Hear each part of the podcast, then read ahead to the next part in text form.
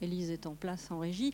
Bonsoir à toutes et tous. Merci d'être là euh, ce soir pour cette avant-première organisée, co-organisée avec l'association Cinéma Parlant et les 400 coups et en présence du réalisateur Laurent Cantet.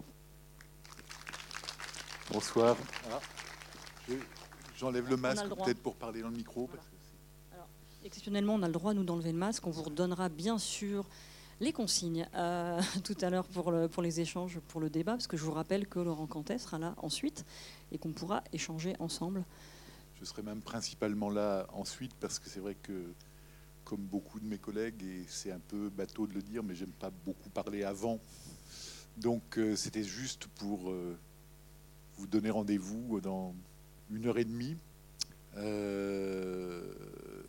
Voilà, c'est à peu près tout ce que j'ai envie de dire. Désolé, mais je serai plus bavard tout à l'heure, c'est promis.